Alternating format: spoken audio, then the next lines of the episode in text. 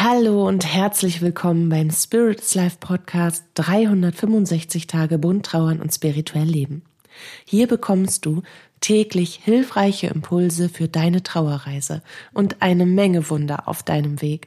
Bist du dabei?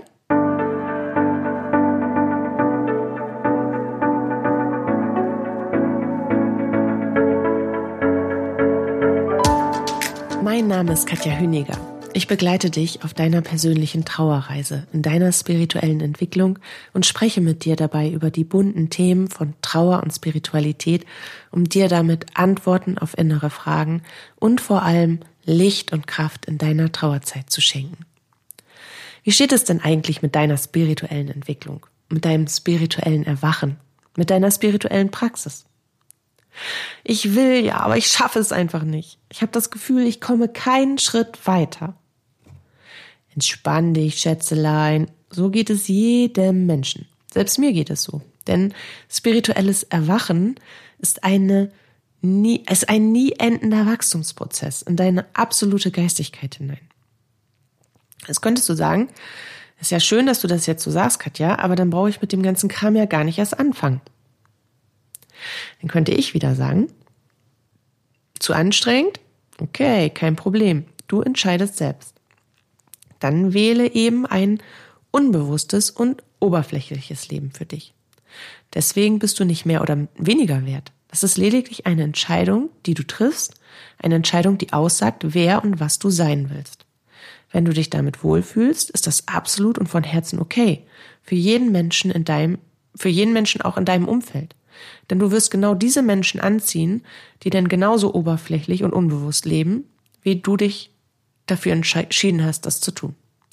Willst du aber mehr Tiefe und das Leben und seine zauberhaften Wahrheiten wirklich begreifen und erfahren? Na dann, tata, herzlich willkommen in deinem spirituellen Erwachen. Und auch herzlich willkommen im Ring. De bei deinem Kampf zwischen Ego und deinem spirituellen Ich. Wenn wir uns in unser spirituelles Ich, in unsere Geistigkeit hin zu unserem höheren Selbst auszudehnen beginnen, dann wachsen wir.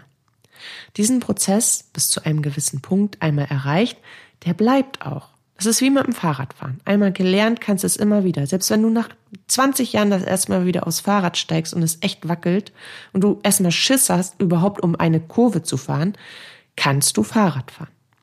Genauso ist das mit der spirituellen Entwicklung. Einmal bis zu einem gewissen Bewusstsein ausgedehnt, kommst du dort immer wieder hin. Egal was drumherum passiert. Manchmal muss man natürlich gewisses Erlerntes wieder auffrischen oder sich auch schlicht daran erinnern, wenn man sich in der Oberflächlichkeit des Lebens verloren hat. Aber was ist, das bleibt. Und ich finde, das ist doch schon mal super, oder? Trotzdem gibt es natürlich Entwicklungsphasen, in denen wir das Gefühl haben, auf der Stelle zu treten und einfach keinen Meter Land zu gewinnen oder zwei Schritte vor und drei zurück zu machen. Und das ist echt der Tanz oder der Kampf zwischen Ego und Spirit. Was hat dein Ego damit zu tun?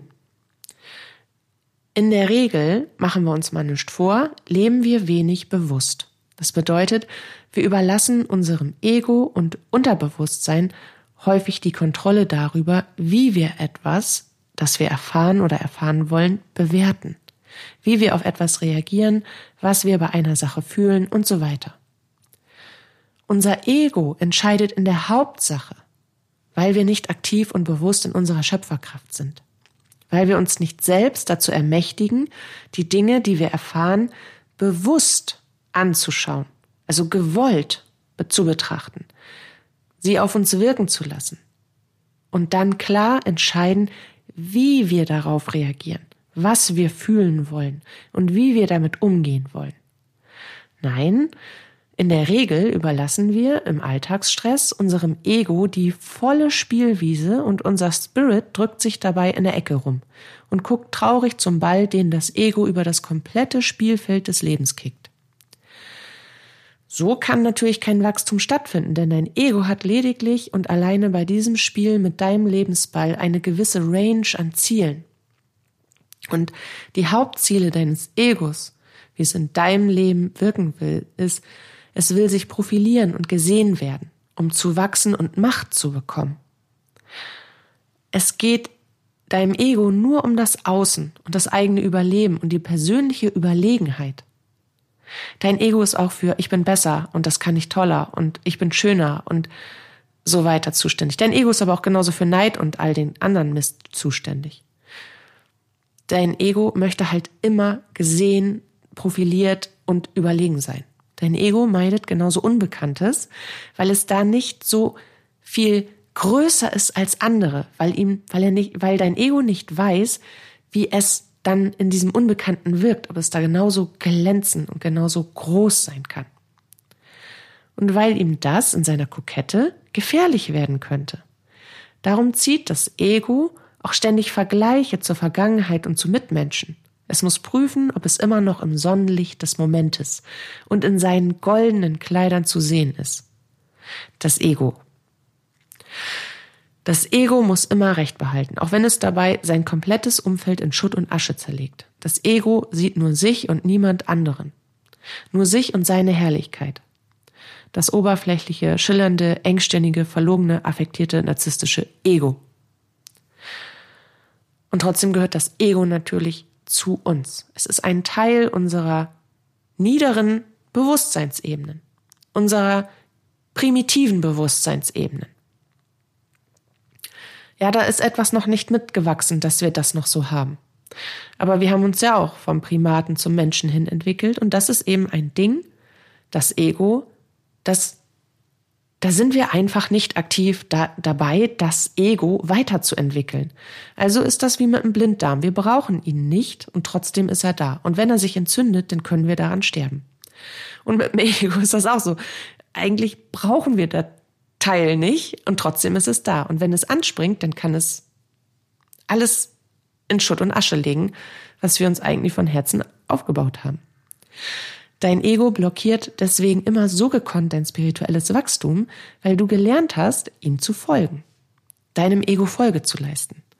Dein Ego ist all das in dir, was kritisch und oberflächlich, was abwertend und engstirnig, was aktiv dagegen ist. Wogegen genau, das weiß dein Ego meistens auch noch nicht, aber wenn es etwas Unbekanntes ist, dann ist es erstmal grundsätzlich dagegen. Und dein Ego ist auch gegen all das, was aktiv denkt. Was ist, und dein, dein Ego ist in dem Moment für etwas, was zerdenkt. Überall, wo dein Verstand versucht, gewisse Dinge und Prozesse, Geschehnisse und Aktivitäten auf Ego- und Verstandesebene zu verstehen, versucht es, diese Dinge in ein bekanntes Feld zu schieben, in ein Muster, in ein, in diese Schublade gehört das hin, in ein, ah, das war schon immer so, Muster. Es bedient sich eines deiner Erfahrungsfelder, um das, was du erlebst, zuzuordnen.